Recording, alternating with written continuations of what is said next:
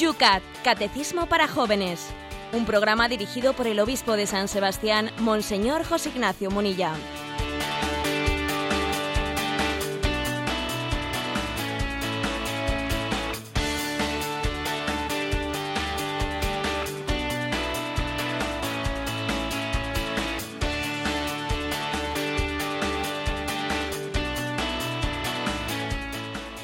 Muy buenos días a todos los que os sumáis a esta gran familia del Yucat, el catecismo de los jóvenes que cada mañana te acerca de la mano del obispo de San Sebastián, Monseñor José Ignacio Munilla, el grano a grano, los temas, estamos introduciéndonos, estamos entrando en temas profundos, pero con un lenguaje directo para los jóvenes, para que lo entendamos todos, pero también con la fuerza y la magia de la radio para que todos podamos acercarnos en este año de la fe a una doctrina de ayer, de hoy y siempre, la que nos ha hecho felices a nuestros predecesores, a nosotros y a las futuras generaciones. Recibir un cariñoso saludo en esta mañana de quien nos habla el Padre Esteban Munilla, cuando aquí en San Sebastián tenemos 11 grados en un día que se nos promete bonito. ¿Cómo están las cosas por Madrid, Mónica? Pues padre Esteban, por aquí 11 grados, no andamos muy diferentes. Empate, primer empate en la temporada. La verdad que sí, aunque nos han dicho las predicciones que durante el día van a bajar las temperaturas, así que que la gente salga a la calle abrigada que no va a haber el día de ayer. Aquí ya sabes que siempre somos un poquito más templados y por lo tanto, bueno, pues disfrutaremos también de la brisa del mar, que en este tiempo también es realmente gozosa, es preciosa. Pues sin más, eh, vamos a saludar a nuestro obispo. Buenos días, José Ignacio. Muy buenos días a todos. Vamos a ver si te abrimos el micrófono también. Buenos días a todos. Hoy San Antonio María Claret. Tenemos, bueno, para empezar, un recuerdo muy cariñoso al padre Julio, ¿eh? al servidor de un, al predecesor de un servidor, y también vamos a hacer a su congregación un pequeño requiebro, una pequeña memoria. Sí, bueno, hoy, hoy celebramos esta fiesta de San Antonio María Claret, un santo del siglo XIX, que, bueno, pues hay que decir que vivió en una época convulsa, eh, una época convulsa en la que pues existía la revolución industrial, una época en la que las, eh, vamos a decir, las, la, la, España extra que estaba fuera de los, de los mares, ¿no?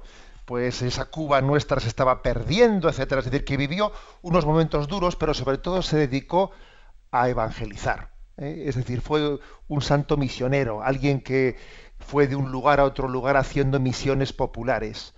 Y en un lugar y en un momento histórico de decrepitud, en un momento histórico en el que bueno, pues la sociedad, la, la, opulencia de la sociedad estaba en declive, bueno, pues él digamos que se centró en elevar los corazones, eh, hay que está también muy ligado a Cuba, eh, su presencia, fue confesor de la reina Isabel II de España. Bueno, pues hay que decir que es el santo también canonizado entre los padres conciliares del Concilio Vaticano I. Bueno, sobre todo vamos a decir de él una cosa, que es un gran evangelizador, eh, un profeta, alguien que se desgastó al estilo un poco San Juan de Ávila, eh, yendo de un lado a otro lado, misionando a tiempo y a destiempo. En una palabra podemos decir un gran misionero, ¿verdad? Sí. Estamos salimos ahora de la celebración del Domum y él también, bueno, pues fue un auténtico y un gran hombre de un corazón misionero. Así es. Pues vamos a encomendarnos hoy especialmente a Él en este espacio donde todos juntos con gozo empezamos el...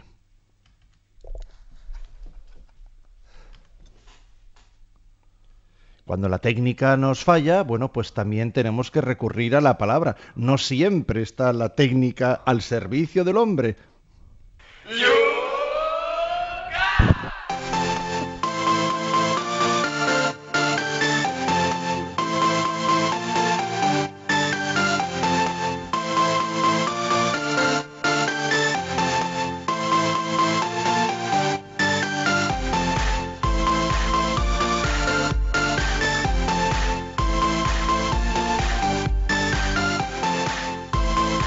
Empezamos, empezamos el Yucat, el catecismo de los jóvenes y como todos los días lo vamos a hacer mirando hacia atrás, a las preguntas que durante la jornada de ayer aquellos que se bajaron no pudieron participar en directo en el programa porque están ya en clase, están ya trabajando a estas horas. Bueno, ellos también tienen su oportunidad en UCAT.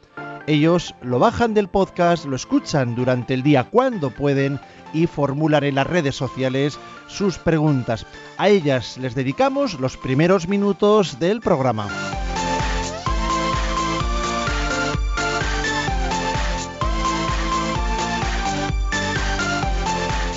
Empezamos con el punto número 35 que decía, ¿creemos en un solo Dios o en tres dioses?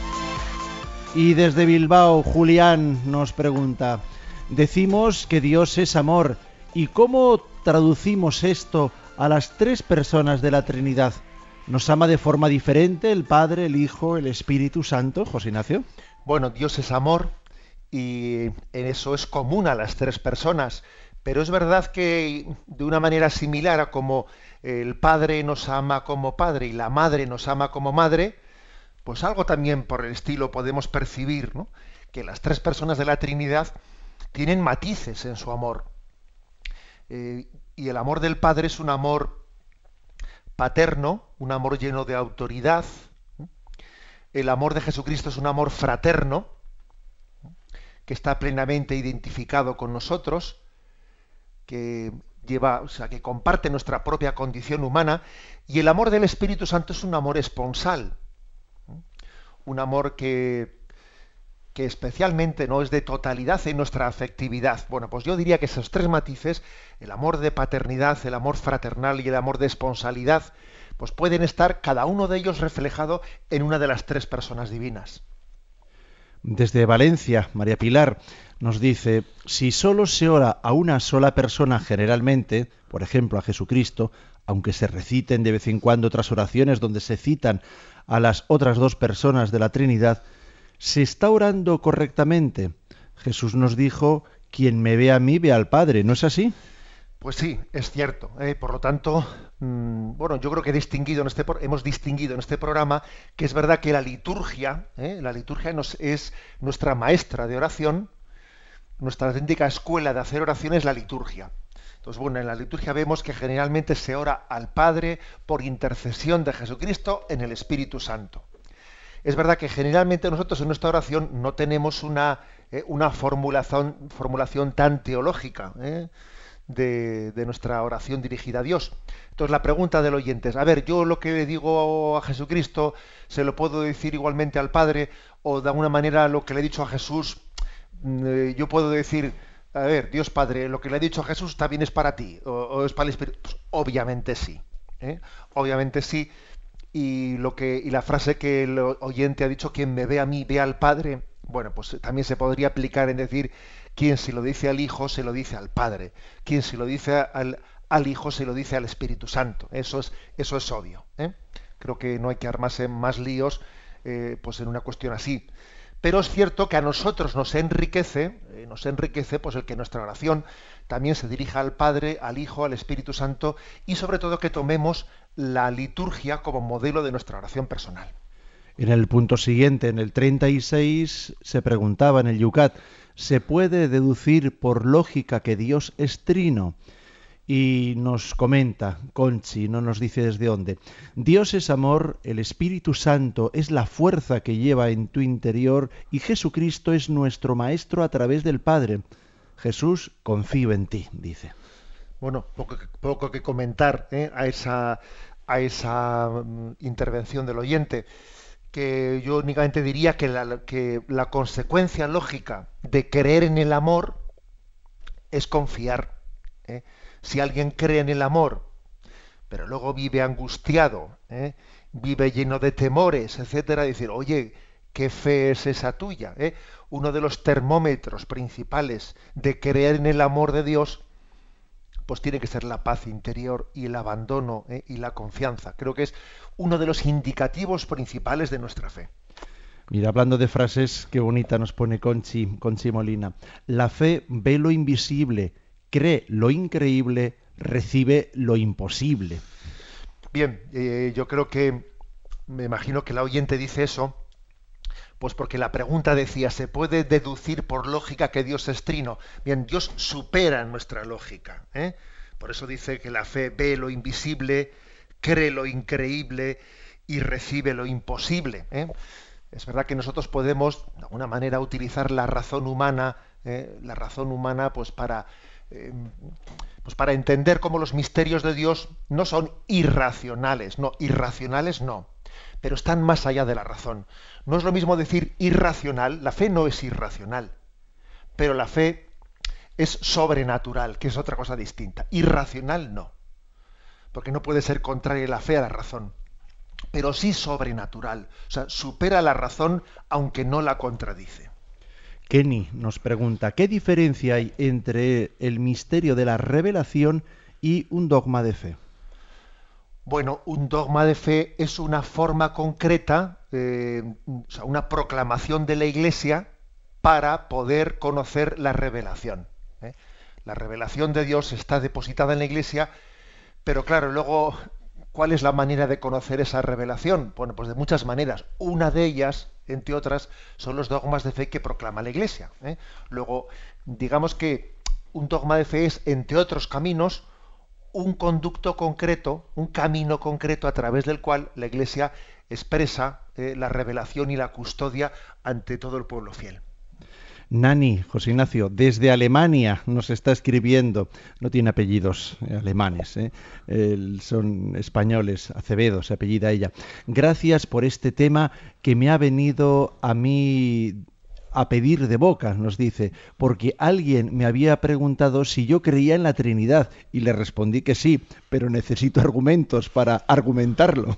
Sí, eso es verdad. ¿eh? Yo creo que cada vez somos más conscientes de lo que dice la carta de San Pedro, que estamos llamados a dar razón de nuestra fe. Entonces somos cuestionados. ¿eh? esa famosa fe del carbonero, pues quizás en, ¿eh? este momento requiere una formación personal. Necesitamos una formación. También necesitamos recurrir a ciertas imágenes. por ejemplo, la imagen que, ayer utilizábamos de San Agustín, ¿eh? hablando de, de la Trinidad, decía es uno el que ama, se refería al Padre, uno el que es amado, se refería a Jesucristo, uno el que es el amor, se refiere al Espíritu Santo.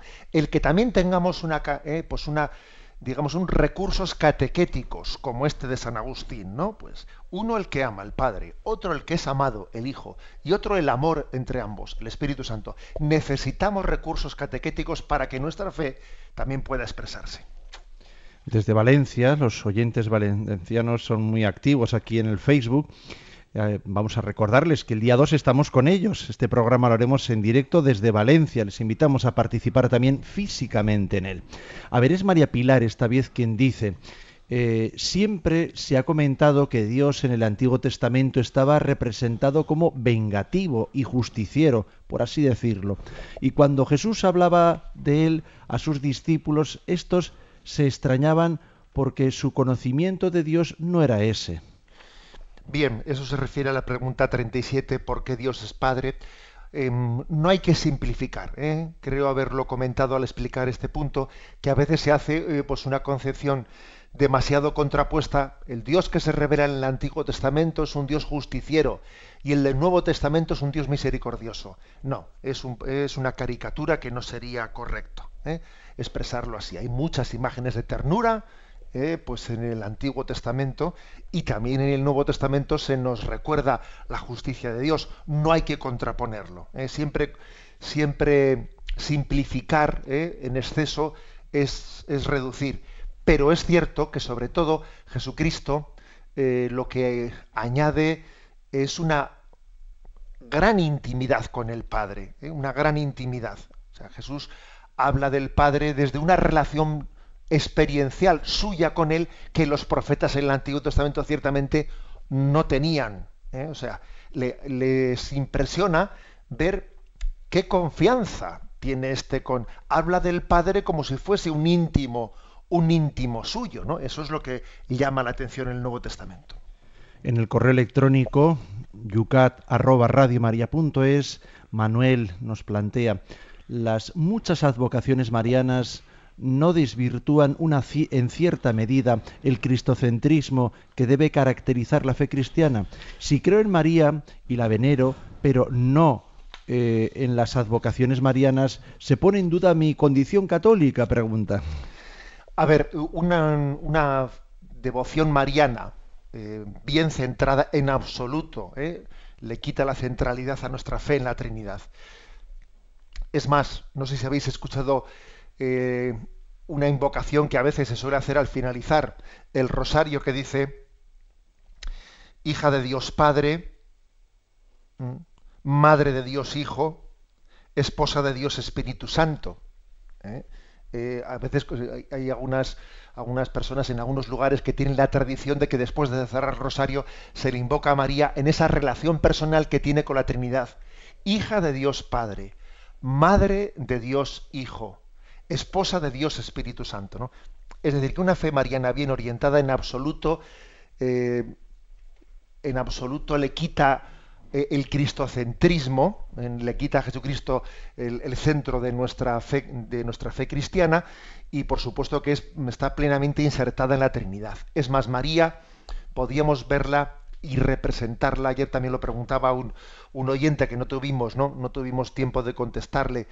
Eh, María puede ser eh, perfectamente representada como en el interior de la Trinidad como también estamos, estamos cada uno de nosotros en el corazón de Dios, en el corazón del Padre, del Hijo y del Espíritu. ¿eh? Bien, con respecto a la, última consideración que ha dicho, a ver, un católico tiene una obligación de creer en todas las advocaciones de la Virgen María. Bueno, es que las advocaciones, con todo mi respeto, las advocaciones no añaden materias de fe ¿eh?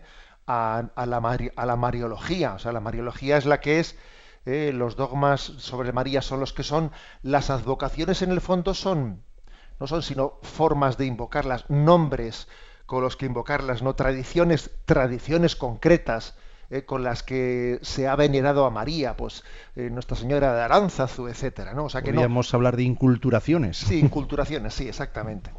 Por lo tanto, no, no creo que haya que contraponer. La clave está Hubo una, ocasión a Juan Pablo II en uno de sus viajes apostólicos, eh, un periodista en el avión, en esas ruedas de prensa improvisadas que se hacían, le preguntó, Santo Padre, ¿por qué es usted, eh, usted es el Papa que tiene en su lema papal el totus tus, no todo de María, ¿por qué es usted tan mariano? Eh?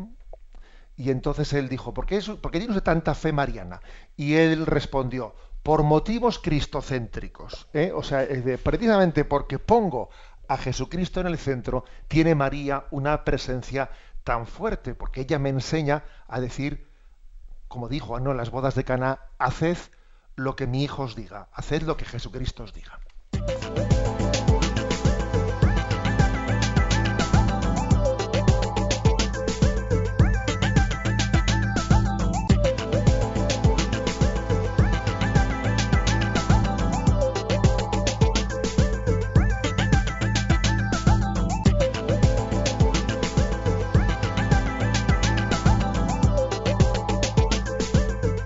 Vamos al tema de hoy. Vamos con el punto que hoy nos ocupa. El punto número 38. Seguimos, seguimos con la Trinidad. ¿Quién es el Espíritu Santo? Y la respuesta es la siguiente. El Espíritu Santo es la tercera persona de la Santísima Trinidad y de la misma naturaleza divina del Padre y del Hijo cuando descubrimos la realidad de Dios en nosotros, entramos en contacto con la acción del Espíritu Santo. Dios envió a nuestros corazones el Espíritu de su Hijo para que nos llene completamente. En el Espíritu Santo el cristiano encuentra una alegría profunda, la paz interior y la libertad. Pues no habéis recibido un espíritu de esclavitud para recaer en el temor, sino que habéis recibido un espíritu de hijos de adopción en el que clamamos Abba, Padre. En el Espíritu Santo que hemos recibido en el bautismo y la confirmación, podemos llamar a Dios Padre. Bueno, por lo tanto, mm, tercera persona de la Santísima Trinidad, de la misma naturaleza del Padre y del Hijo. Y lo, lo propio, lo propio del Espíritu Santo es divinizarnos. Es decir, lo propio del Espíritu Santo es que cuando Él viene a nosotros, cuando Él habita en nosotros, porque lo propio del Espíritu Santo es inhabitar, inhabitar en nosotros, cuando Él viene a nosotros, nos diviniza. El, el, Hijo, el Hijo, la segunda persona de la Santísima Trinidad, fue aquella que, sin dejar su condición divina, se hizo hombre.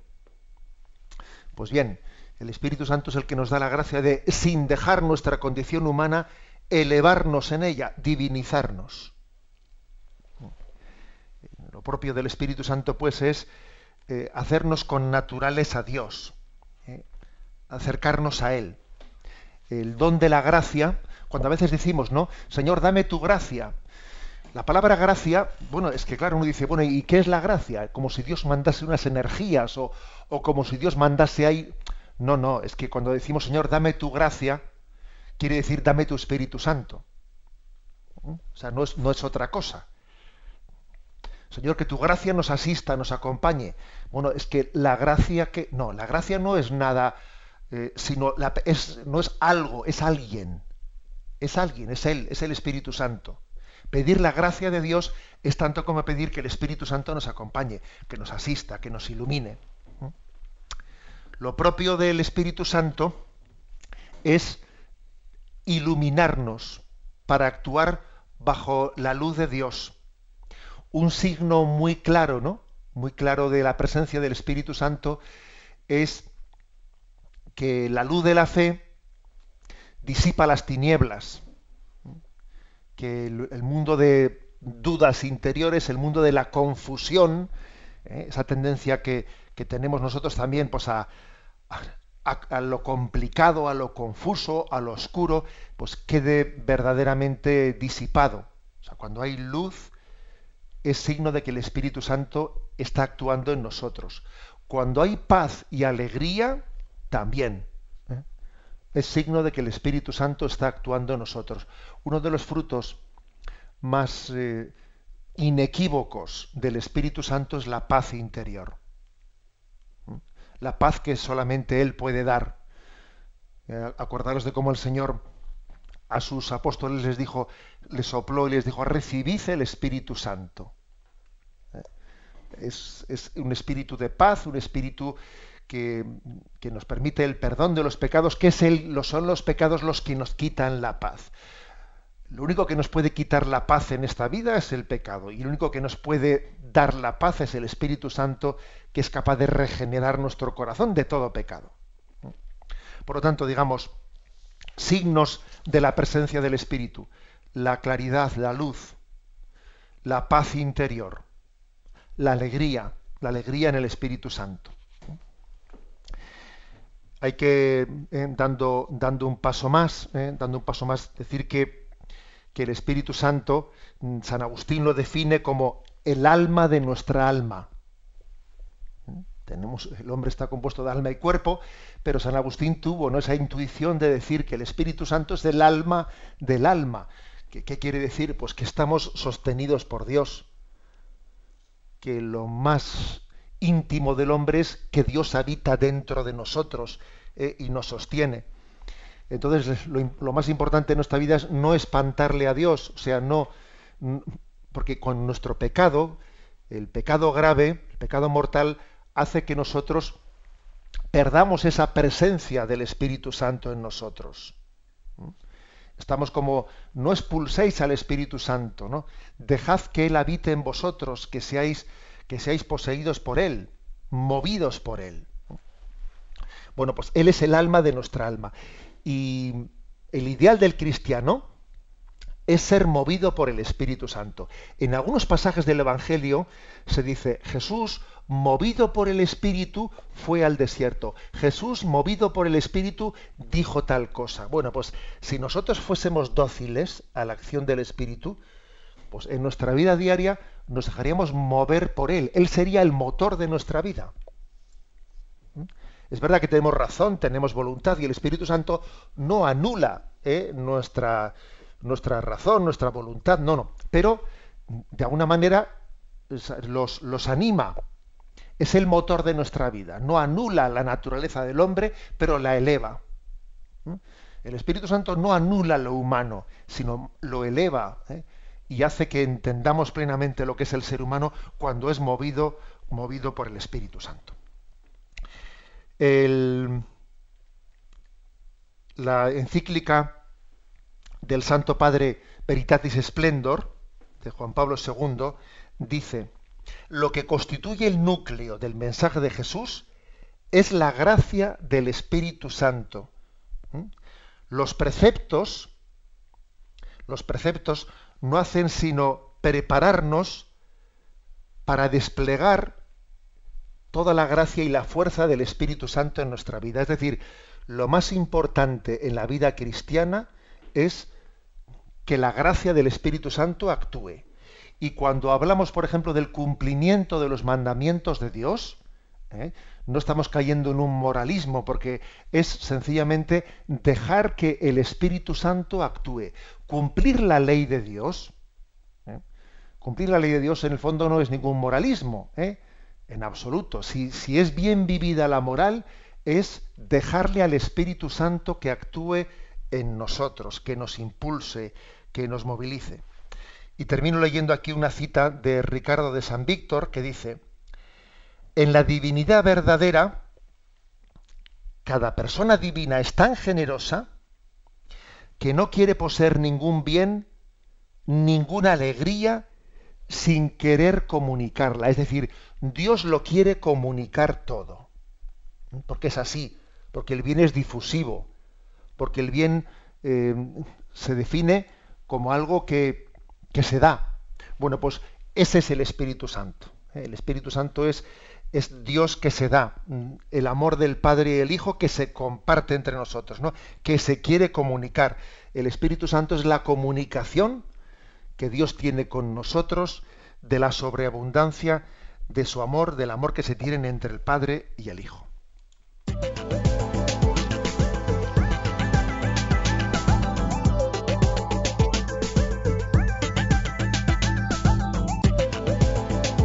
Ahora sí que abrimos nuestras redes sociales para que puedan participar en este programa del UCAT. Son las 8 y 28 minutos, 7 y 28 minutos para nuestros queridos oyentes de las Islas Canarias. Lo podéis hacer en arroba obispo munilla en Twitter. En Facebook, ya lo sabéis, muy fácil de encontrar la página en la cual estamos aquí interactuando es Yucat Radio María. Y también está ese correo electrónico que es muy sencillo, yucat arroba. Y siempre tenemos abierta esa línea del 91 153 85 50.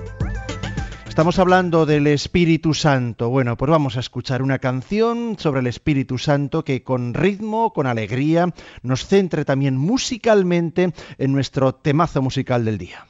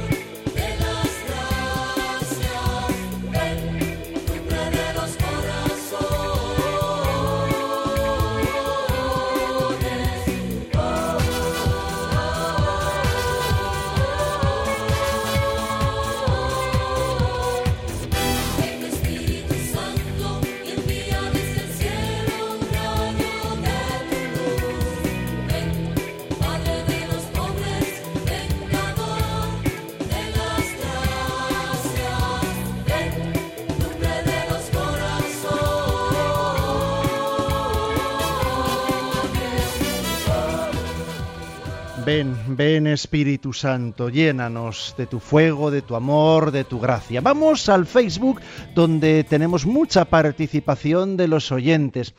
Algunas no preguntan, pero bueno, también es verdad que hay algunas frases realmente bonitas que también son aportaciones.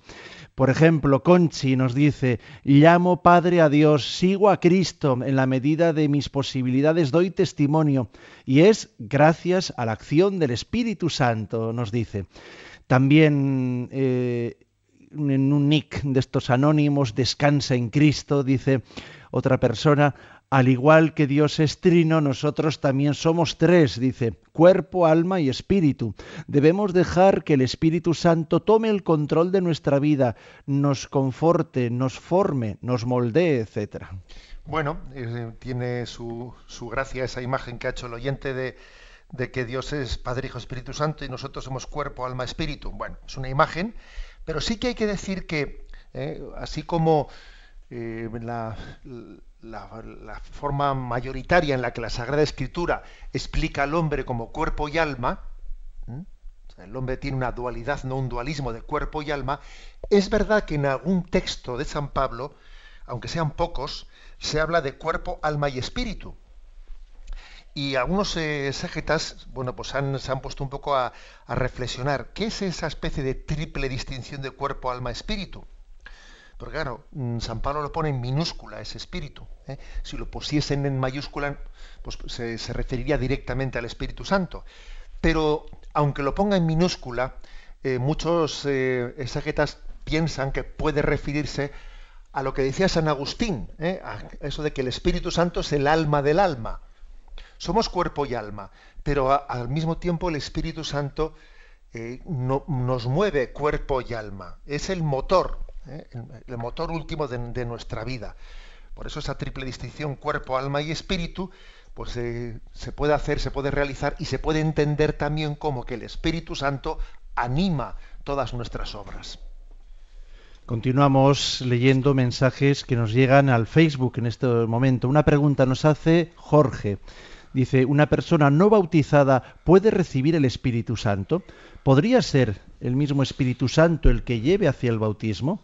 ¿Cuál es la mejor actitud para recibirlo?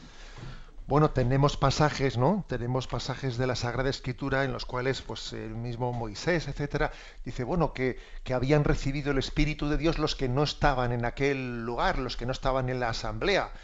O también eh, los discípulos de Jesús le dicen, hay algunos que hacen milagros en tu nombre y no son de los nuestros. Es decir, que el Espíritu Santo actúa donde quiere y como quiere. Y es verdad que Él se ha comprometido a actuar a través de los sacramentos. Y ahí tenemos como una garantía de su acción, ¿eh? de su acción en nosotros. Pero Dios se compromete a actuar a través de los sacramentos y tiene la misericordia de, bueno, pues de garantizarnos su presencia a través de unos cauces objetivos como son los sacramentos, objetivables, pero eso no quiere decir que nosotros le constriñamos ¿no? o le encorsetemos al Espíritu Santo para actuar solamente de esa manera. Dios es libérrimo ¿eh? y, él, y Él actúa más allá de, de nuestras fronteras. Y por supuesto que para poder recibir el bautismo, uno tiene que haber tenido ya el don del Espíritu que te conduzca a pedir el bautismo. ¿Eh? Un adulto que se va a bautizar ya ha sido tocado por el Espíritu para pedir el bautismo. Y es verdad que al bautizarse recibirá el Espíritu. Claro, es que el Espíritu no es algo que se tiene, es una es alguien con quien se tiene una amistad en la que hay que ir creciendo. Y el año que viene en Pentecostés volverá a recibir el Espíritu Santo. Y al día siguiente volverá a recibirlo, porque no es algo que se tiene y ya está, ¿eh? sino que es una amistad y una intimidad en la que se va creciendo. Quizás has contestado también a Francisco a la pregunta que él hacía, ¿por qué lo recibimos dos veces? Decía, en el bautismo, en la confirmación. No, dos veces no, lo recibimos muchas. Muchísimas, ¿no? Es decir, claro que la clave está en que entendamos que es una relación personal ¿eh? y, vivimos en él y tenemos que estar continuamente sostenidos. En esa misma línea, ¿por qué Pablo pregunta, ¿por qué le llamamos personas si es espíritu? Vamos a ver, yo creo que hay una, una una confusión. ¿eh? Vamos a ver, hay, hay personas, ¿eh? personas, nosotros somos persona ¿eh? y, somos corporales y espirituales. un ángel es un ser personal y no es corporal, es, eh, espiritual. O sea que la palabra espíritu hace referencia a la naturaleza. ¿eh? Por lo tanto, una persona puede ser una persona corporal como nosotros o no corporal como un ángel. En el caso del Espíritu Santo, eh, del Padre y del Hijo, son persona. Otra cosa es que el Padre y el Hijo, el Padre y el Espíritu Santo no tienen naturaleza humana y Jesucristo sí. ¿eh? pero digamos que el concepto de persona y ser o no eh, exclusivamente espiritual, o tener también ¿no? pues la condición corporal, es otra cosa distinta.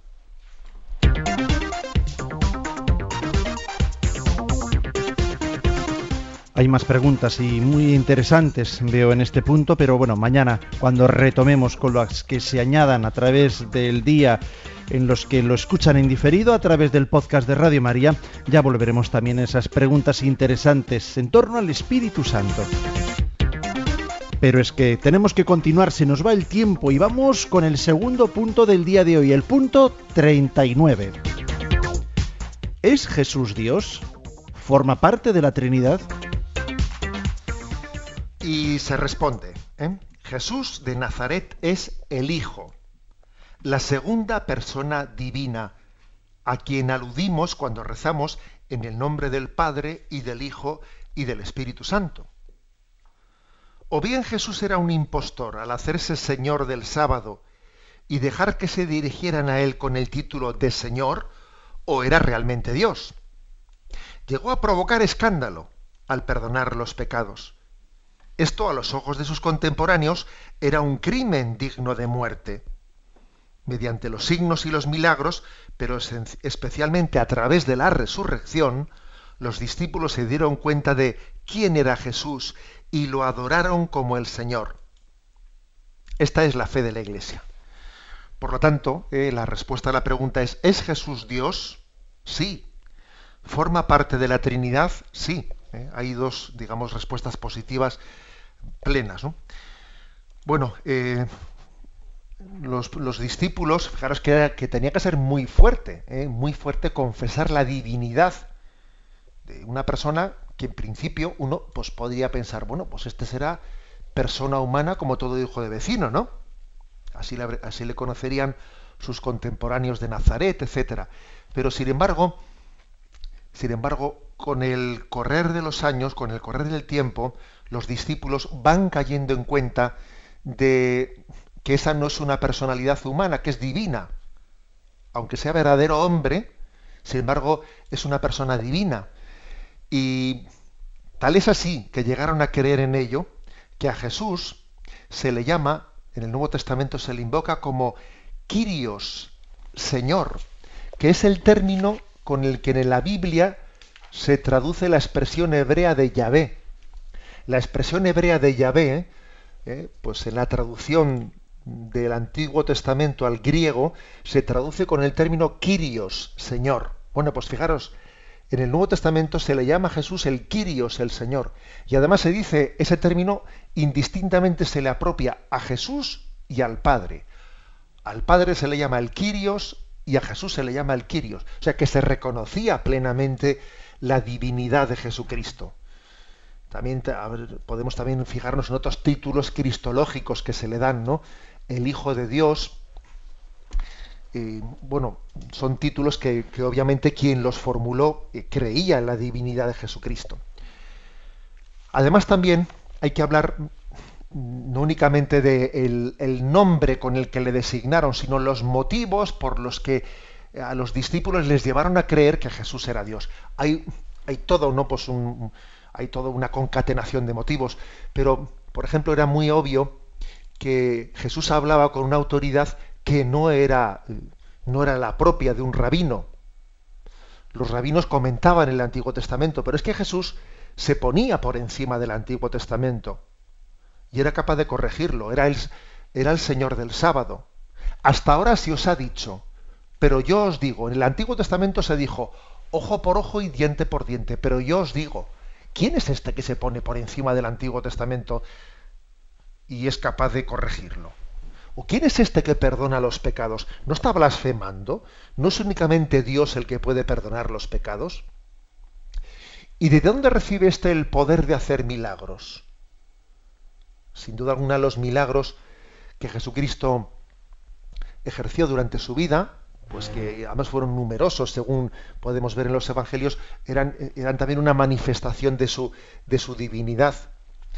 Su resurrección, obviamente, también fue un momento determinante para, para creer en su divinidad, porque si la muerte hubiese podido con él, pues bueno, pues entonces se hubiese cuestionado la supuesta divinidad de Jesucristo. Pero no podía la muerte mm, tener bajo sus garras al que es el autor de la vida. ¿eh? Y la resurrección de Cristo es también de alguna manera la expresión plena de su, de su divinidad.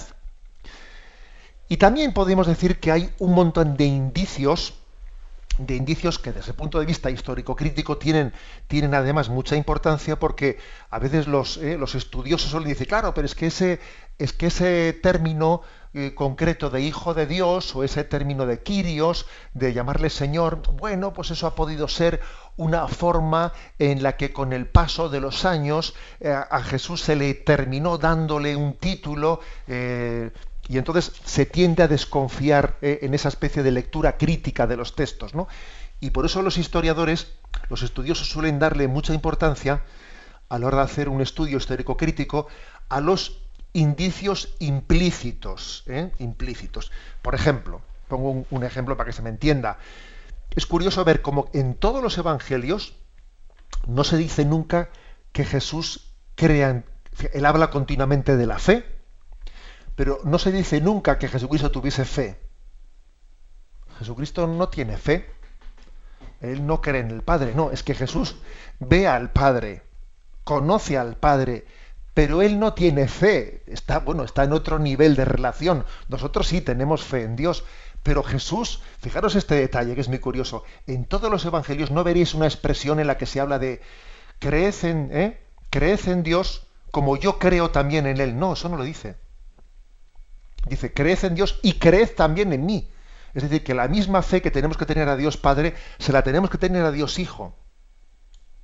Es un indicio claro de que la relación que tiene Jesús con el Padre es totalmente propia de alguien que tiene con él una relación de, intimidad de naturaleza. Jesús es el hijo natural del Padre.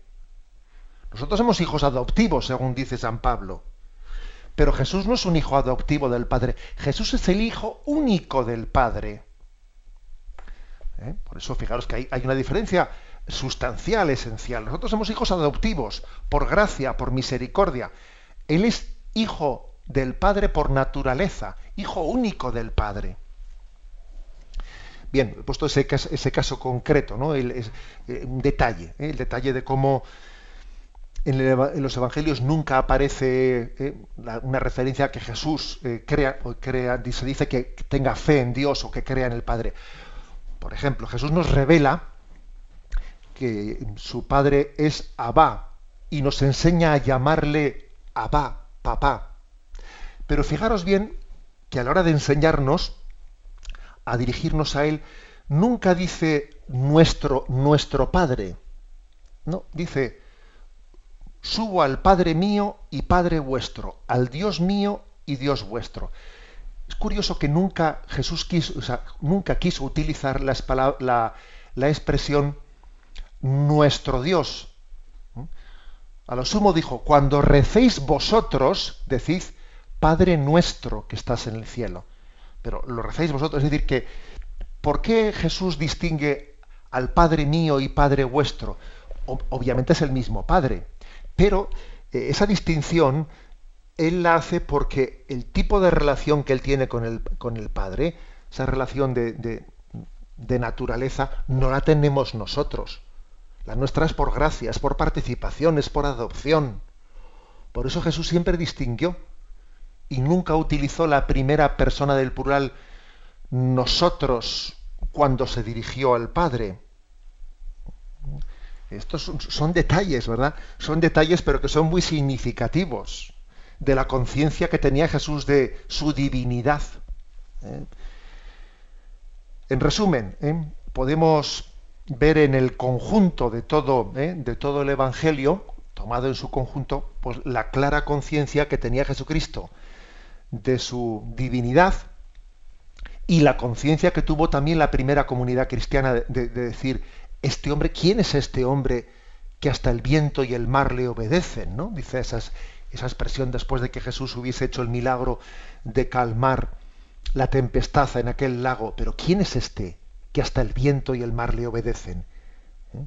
¿Quién eres tú? ¿Eh? Le pregunta Pilato también, impresionado por, por la paz de aquel hombre eh, y por la serenidad de aquel hombre que se está, que está afrontando su proceso de muerte y sin embargo tiene esa serenidad que más que ser juzgado parece el juez en medio de la pasión. ¿Quién es este? Bueno, por lo tanto, la, respuesta es, este Jesús es el Hijo de Dios encarnado, la segunda persona de la Santísima Trinidad, enviado por el Padre, por nuestra salvación, por el perdón de nuestros pecados, por obra y gracia del Espíritu Santo. Se hizo hombre en las entrañas de la Virgen María. Este es Jesús. ¿eh? Jesús que significa el Salvador y que es el don del Padre para nosotros. En Él vemos al Padre. Quien ve a Jesús, ve al Padre. Quien se une a Jesús recibe el don del Espíritu, recibido como don suyo.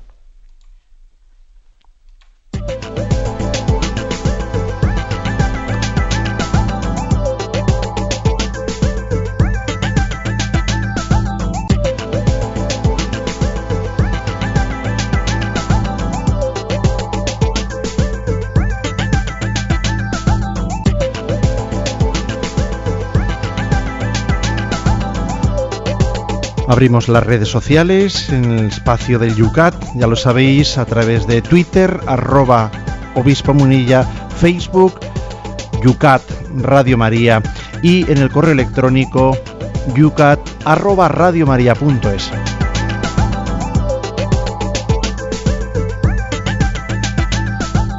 y nos metemos de lleno, José Ignacio, porque hoy les tenemos muy, muy activos a nuestros oyentes y además veo que por todos los canales.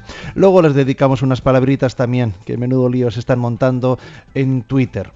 Vamos a ver, María nos pregunta, cuando descubres que Jesús, que Él es Dios, eh, ¿cuándo descubre Jesús que Él es Dios? Dice, siendo bebé o niño, Él podía ser consciente y si no lo era, eh, ¿cómo es posible que Dios en algún momento no se reconociera como tal, como un niño de tres años que domina la divinidad para eh, pasar desapercibido? Vamos a ver, la pregunta es interesante. ¿En qué momento de su vida Jesús dice, reconoce, descubre que Él es Dios? Bueno, pues obviamente eh, no, sería, sería absurdo eh, pensar que llegado un momento determinado, allí se le abre la conciencia humana a Jesús y descubre que es Dios. No. Eh. O sea, la conciencia humana, porque claro, también Jesús tiene una conciencia humana, porque tiene un entendimiento humano, tiene un entendimiento divino, pero tiene un entendimiento humano, tiene una voluntad divina, pero tiene una voluntad humana. Precisamente el mérito de Jesucristo fue que Él sometió la voluntad humana a la voluntad divina. Y el entendimiento humano humildemente eh, pues lo, sometió al entendimiento divino. Bueno, pero hay que decir que Jesús, obviamente desde los albores de su conciencia, él, en la medida que se descubre a sí mismo, se descubre como lo que es, ¿eh? como, como el Hijo de Dios. O sea, sería absurdo pensar que llegado, como en alguna ocasión se ha dicho, ¿no? Que llegado el momento, por ejemplo, de, del bautismo en el río Jordán, en esa teofanía, eh, este es mi hijo amado, mi predilecto, como si en ese momento Jesucristo se diese cuenta de su divinidad. Sería absurdo. ¿eh? De hecho, por ejemplo, hay pasajes en el Evangelio como cuando Jesús se pierde en el templo y es hallado y sus padres le reprenden porque habían estado angustiados y tu madre ¿eh? Tu, padre y yo te buscábamos angustiados. Y Jesús le dice a María, ¿por qué me buscabais? ¿No sabíais que tenía que estar en la casa de mi padre? Desde luego, eh, estaba en el templo, no era la casa de San José. No, no, era la casa del Padre Dios. Jesús tenía, ese niño Jesús que se pierde en el templo, tenía condición, tenía conciencia de su condición divina. No podemos pensar como que la, que la conciencia de repente, o sea, sería una, especie de esquizofrenia, ¿no? Si se me permite la expresión. ¿eh? Jesús no tiene una doble conciencia de sí mismo. Su conciencia es, es, única ¿eh? y lógicamente va creciendo en la medida posible. La conciencia de tres años será la de tres años, la de ocho, la de ocho y la de dieciocho, la de dieciocho. Obviamente, según crece, ¿no? la capacidad humana, su conciencia humana de su ser divino va creciendo. En el correo electrónico yucat@radiomaria.es nos dice eh, desde Santa Coloma, Miguel Ángel, si Dios lo puede todo, ¿por qué no hizo desaparecer desde el principio al demonio? De esta manera el hombre no hubiera sido víctima del pecado original, principio de todos los males. ¿Es que Dios espera que el demonio cambie? ¿Es que Dios tiene alguna esperanza de mejorar los ángeles caídos? Pues si Él sabe que no cambiarán, ¿por qué no los envía a la nada de donde vinieron? Dice. Bueno, eh, yo creo que nosotros podríamos ¿no? hacer muchas consideraciones, pero tenemos que partir de lo que hay. ¿eh? Y el hecho de que Dios eh, respete el ser de los ángeles caídos, porque, bueno, porque es así, Dios respeta ¿no? el ser de los ángeles caídos, también tenemos que mm, desprender de ello pues el que Dios es capaz de servirse hasta del influjo del mal para hacer de ello un instrumento dentro de nuestra eh, purificación y santificación. Lo dice San Agustín, ¿no? No, perdón, San Gregorio Magno, que dice él, si no fuésemos probados, si no fuésemos tentados, no creceríamos en virtud. ¿eh? Es decir, que yo creo que a la hora de hacer teología eh, tenemos que pues no hacer ciencia ficción. ¿Podría haber sido de otra manera? Pues usted, o sea, Dios es Dios es omnipotente, omnisciente, libérrimo, pero nosotros tenemos que partir de lo que, del hecho presente, ¿no? y no perdernos en ciencia ficción. Y, el hecho es, el hecho es que eh, la existencia de los ángeles caídos, Dios está limitando su poder sobre nosotros y Dios no permite que seamos tentados por encima de nuestras fuerzas. Punto primero. Y punto segundo. Eh, bueno, pues también sabemos por la Sagrada Escritura y por la tradición de la Iglesia que Dios es capaz de servirse de las tentaciones para que sean para nosotros un revulsivo en el crecimiento de la gracia. ¿eh? Porque el hombre muchas veces crece en el combate. Crece en el combate si es fiel a las inspiraciones de Dios, lo cual fiel es Dios que no nos dejará solos frente al peligro, ¿eh? que siempre nos asistirá con su gracia ante el tentador. Terminamos con una pregunta que nos hace Mari Carmen desde Vizcaya. Dice, buenos días, con respecto a la frase del Beato Juan Pablo II, si Jesús no hubiera muerto en la cruz, la afirmación de que nos quiere todavía estaría sin confirmar. ¿Qué salva? ¿La cruz o el amor? Si Jesucristo hubiera muerto de anciano o por una muerte natural, ¿la humanidad no estaría salvada aún? Sin duda alguna, ¿no? ¿Qué salva, el sufrimiento o el amor? El amor, sin duda, ¿eh? sin duda. Ahora bien, eh, el sufrimiento es un lugar muy especial para demostrar el amor. ¿eh? Para demostrar el amor. Es que eh, la experiencia humana nos dice, eh, lo decíamos ayer, quiero recordar, o antes de ayer, la experiencia humana nos dice que allí donde hay la capacidad de sufrir por la persona humana, hay inequívocamente hay amor.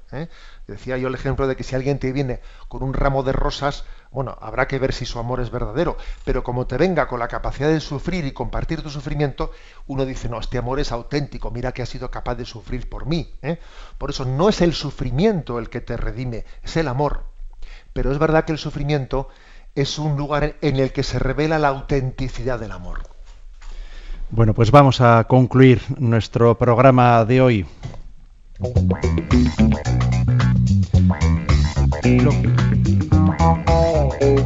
Lo concluimos con unas las preguntas para el programa de mañana y también con una palabra para los seguidores de Twitter, que más o menos un sacerdote veo también que está contestando.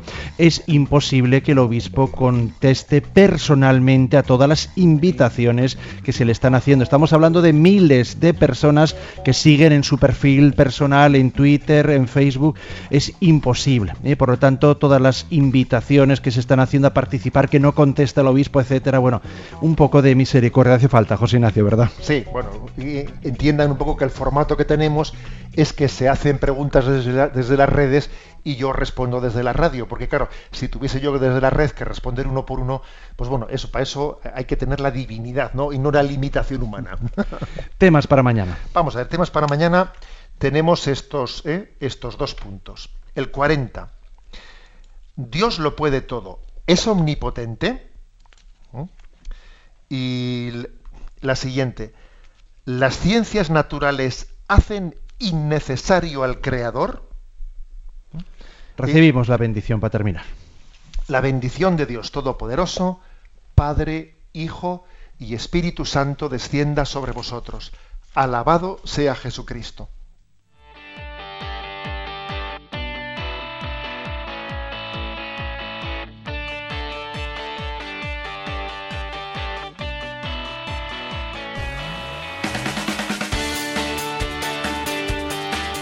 Y así finaliza en Radio María Yucat, un programa dirigido por el obispo de San Sebastián, Monseñor José Ignacio Monilla.